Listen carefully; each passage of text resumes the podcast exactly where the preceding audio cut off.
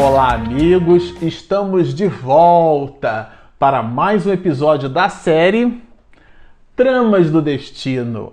Este é o episódio de número 30.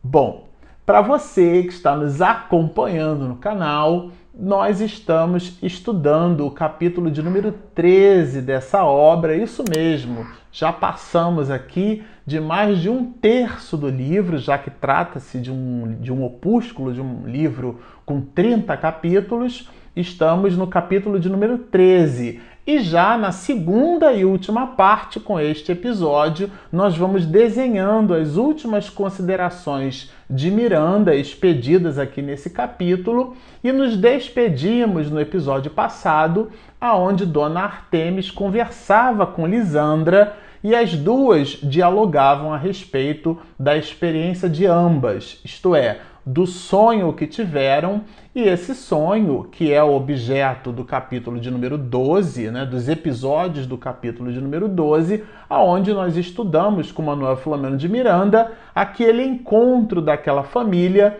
no mundo espiritual. Tanto Ermelinda quanto Dona Artemis e agora Lisandra apresentavam cada uma à sua maneira recordações que tinham interseções dessas mesmas recordações. Mas Lisandra, no episódio passado, deixou para Dona Artemis é, impressões bem interessantes. Quais eram essas impressões? A de que ela, como filha, nutria as mais das vezes ódio pelo próprio pai. E a mãe, Dona Artemis, de alguma forma, a literatura que o livro deixa mostrar isso, percebia ali um certo, uma certa animosidade entre filha e pai e, e as confusões do senhor Rafael entre ele e a própria filha, a dona Artemis, é, dá aqui a perceber que ela conhecia um pouco estas questões. Mas o ponto alto do diálogo entre as duas, mãe e filha,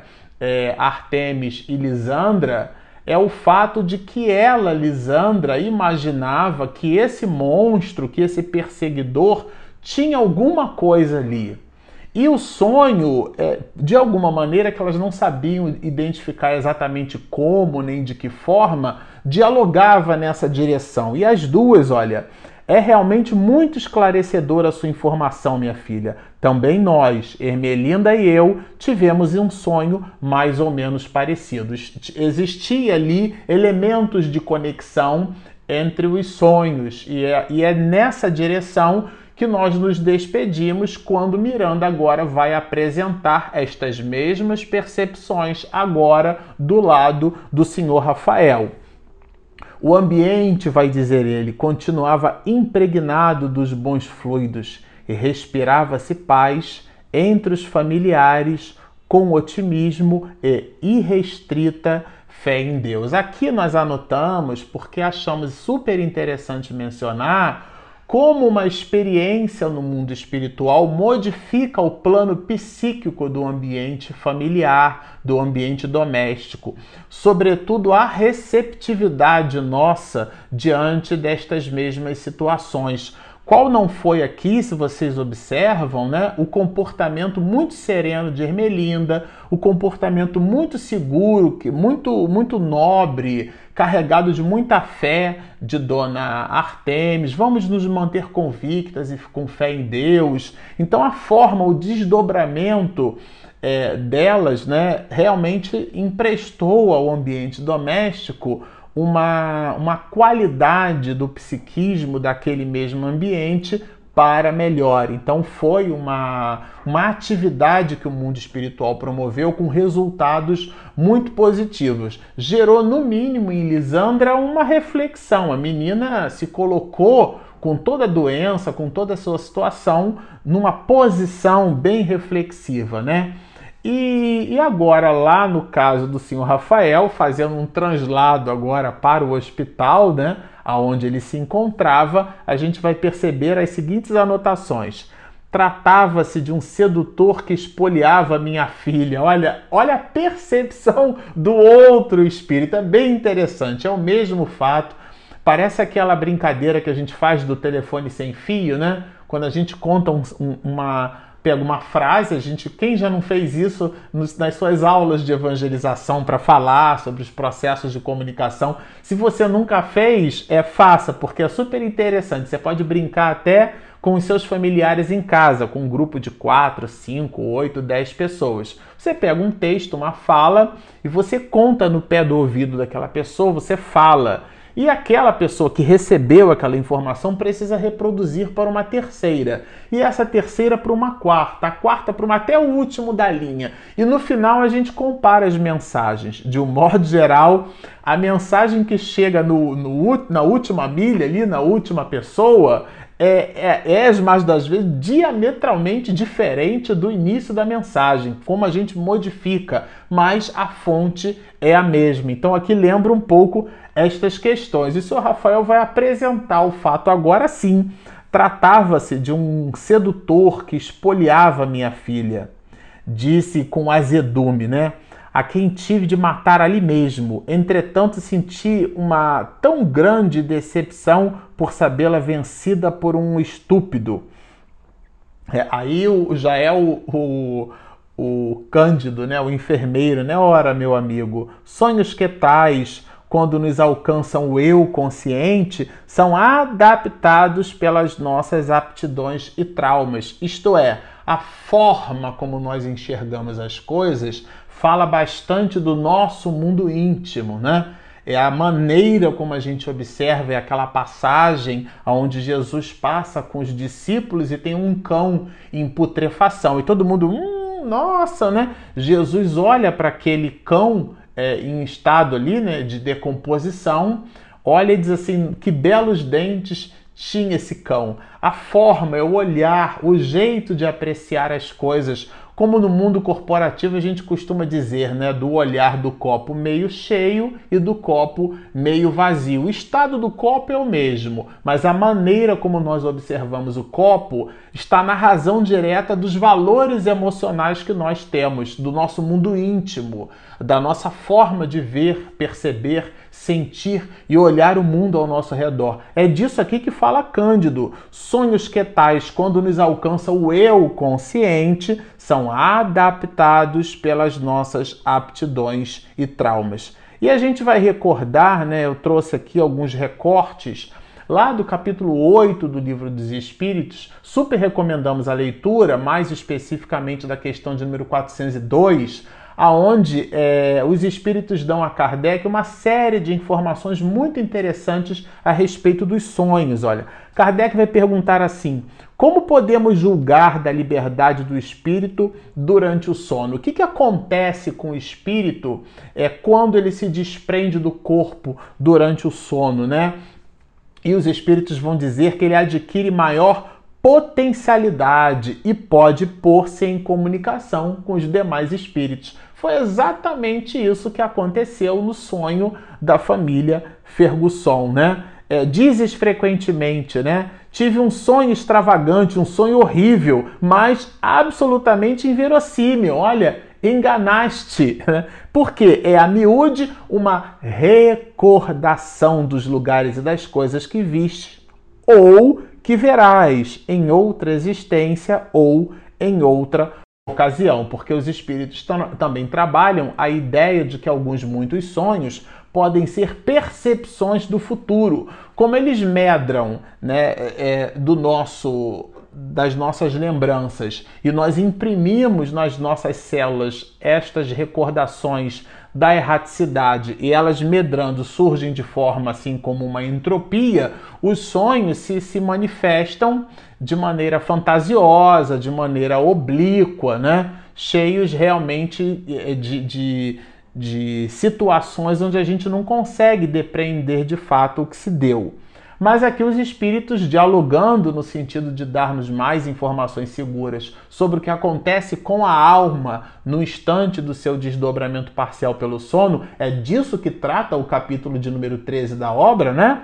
O sono liberta a alma parcialmente do corpo. Isso está claro. Então, o, espírito, o que dorme é o corpo, não é o espírito. Quando dorme, o homem se acha por algum tempo no estado em que fica permanentemente depois que morre. Isto é, Durante aquele período de 6 horas, 7 horas, 8 horas, tem gente que dorme um pouco mais, né? Ou aqueles que dormem um pouco menos, mas aqui, por uma coisa ou por outra, naquele instante onde o corpo dorme, o espírito adquire na erraticidade no mundo espiritual a mesma posição, a posição de espírito que ele irá adquirir quando da, do fenômeno da morte, da morte do corpo físico. E aqui a, a resposta dos espíritos dialoga nessa, nessa direção. Esses espíritos, quando dormem, vão para junto dos seres que lhes são superiores. É uma relação de semelhança, e isso foi também o que aconteceu aqui no capítulo de número 13. A família Fergusson toda reunida diante de um ideal, né? Também as antipatias invencíveis se explicam pelo fato de sentirmos em nosso íntimo que os entes com quem antipatizamos têm uma consciência diversa da nossa. Existe também o encontro com aqueles que nós né, dizemos que antipatizamos. E talvez, a depender do nível de, de antipatia, do nível de comprometimento, de compromisso com aquele espírito, a gente recorde daquele sonho como se fosse um pesadelo. André Luiz vai registrar isso muito bem, aliás, em várias de suas obras, mais especificamente naquele clássico Missionários da Luz que trata da reencarnação de Segismundo. Os espíritos são muito criativos para nomes, né? Segismundo. E ali é, o pai, o futuro pai de Segismundo, recorda-se dos encontros na espiritualidade como verdadeiros pesadelos. Então é, é o espírito imprime em função das, das suas sensações, das sensações que obteve quando da erraticidade. Conhecemos-los sem nunca os termos visto com os olhos. É ainda o que explica a indiferença de muitos homens. Por que eles desdobram isso? Isso aqui a gente achou super interessante e vale a pena mencionar, dialogando com sonhos. Algumas antipatias que nós poderemos vir a nutrir por certos homens e ou mulheres têm a sua psicogênese nas nossas vivências quando em desdobramento parcial pelo sono. São as pessoas que nós ou simpatizamos ou antipatizamos dos nossos desdobramentos.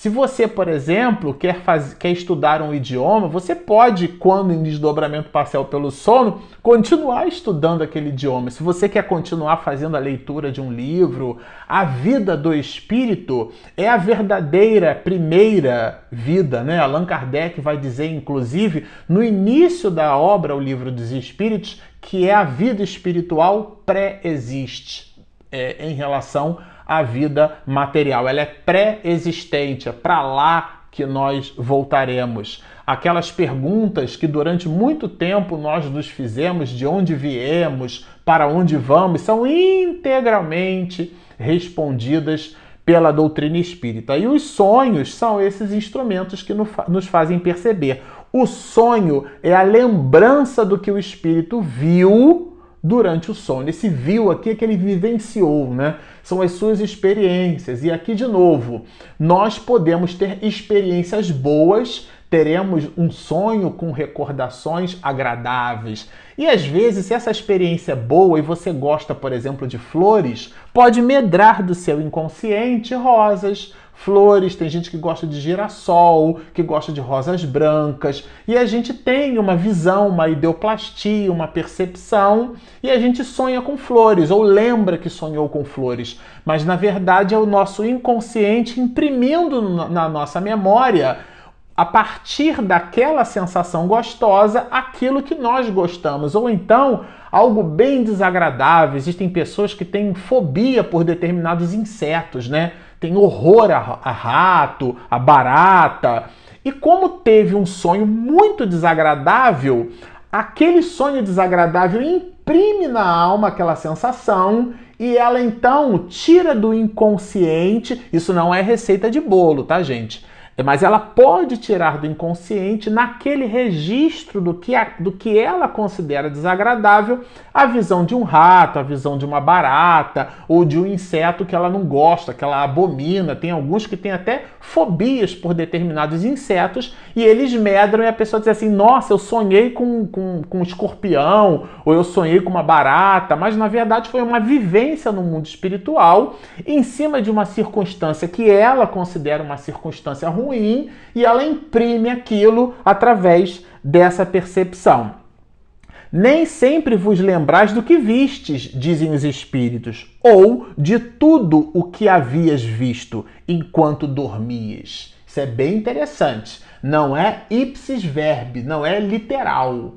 Se você acha que sonhou, por exemplo, com um caramujo, não é que você teve uma vivência no mundo espiritual com um caramujo tá certo? Muitas vezes apenas vos fica a lembrança da perturbação que o vosso espírito experimenta à sua partida ou no seu regresso. Então, foi o comentário que expedimos. Fica essa sensação que ele canaliza ele, o espírito, ela, a pessoa, quando regressa para o corpo físico, ela canaliza aquela sensação e do inconsciente, ela não faz aquilo de propósito, dentro do seu estado de vigília consciente, né? Ela então faz surgir algo que represente aquele incômodo ou aquela vivência. Os maus espíritos se aproveitam dos sonhos para atormentar as almas fracas e pusilânimes. Por isso que é muito importante a gente ter em foco, né, ter em mente quando do desdobramento parcial pelo sono antes de dormir,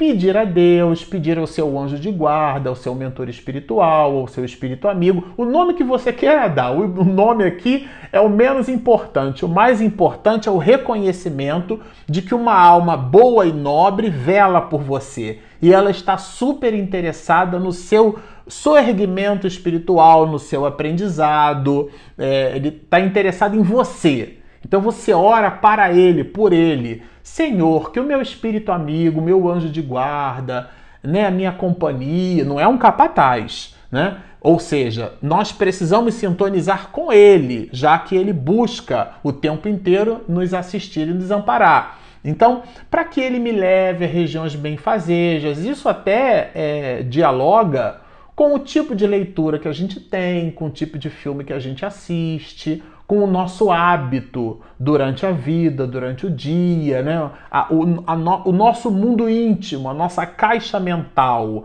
Então nós estamos naquela vibração, imersos naquela circunstância. Então nós vamos em desdobramento parcial pelo sono, ligados àquilo que já estamos ligados. Então é preciso mexer nos nossos painéis é, interiores, no nosso mundo íntimo, né? E foi nesse sentido que Cândido vai dizer que também sonhou. Vocês percebam que todo mundo sonhou com todo mundo aqui, né? É, ora, meu amigo, é, pois eu sonhei com você. O seu temperamento retraído prefere trocar pelo amargor das reminiscências doentias. Que é isso, meu amigo? É uma questão de troca. Foi o que a gente viu ali do livro dos Espíritos. A cena que lhe faz ressuscitar lembranças se fundamenta em ocorrência real. É, não, porém, como você a recorda. Bem interessante, esse diálogo está na razão direta do conteúdo que o livro dos Espíritos apresenta para a gente quando da emancipação do corpo em desprendimento parcial pelo sono e as respostas que os Espíritos dão para especificamente a gente ler trechos né, da, da questão de número 402 do Livro dos Espíritos, aonde Allan Kardec provoca, vamos dizer assim, os espíritos para que eles nos instruam a respeito do que, que acontece com a gente quando o corpo dorme, né? Porque, de novo, o que dorme é o corpo, não é o espírito, via de regra.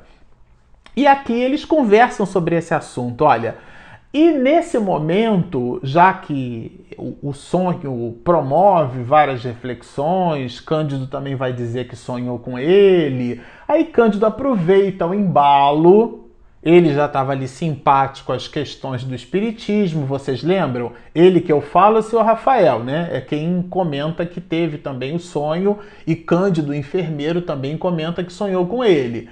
E ali no diálogo entre os dois, Cândido aproveita e faz uma proposta para o senhor Rafael: olha, disponho-me a levar uma mensagem de sua parte e, em caráter de visita informal, dar-lhe suas notícias, levar uma carta dele, né? Fazendo uma delicada abordagem em torno do tema fascinante e confortador. Que tema era esse? Que é o Espiritismo. Que lhe parece? Faz uma pergunta assim, e aqui eu achei bem nobre da parte de Cândido, porque ele pergunta.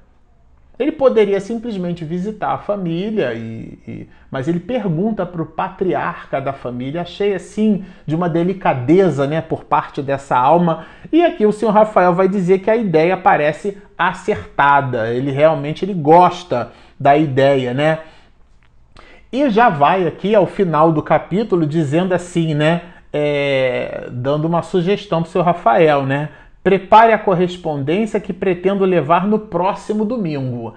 E é nesse gostoso é, ambiente que de fato o sonho, vocês percebam assim o desdobramento no mundo espiritual, né? Entre várias almas, o que que, a, a, o que, que esse sonho causou na família, suscitando aquilo que Miranda vai chamar de compromissos novos a partir deste, deste cenário, que será objeto do estudo do nosso próximo episódio, porque Compromissos Novos é o capítulo de número 14 que nós comentaremos a partir do seguinte, do próximo episódio. Bom, se você está gostando, nos assistiu até aqui, está gostando do vídeo, dê ali o seu joinha, né? que ajuda a motivar ali o motor do YouTube e com isso a gente consegue ser encontrado com alguma facilidade. Do lado tem um inscreva-se. Se você está nos ouvindo,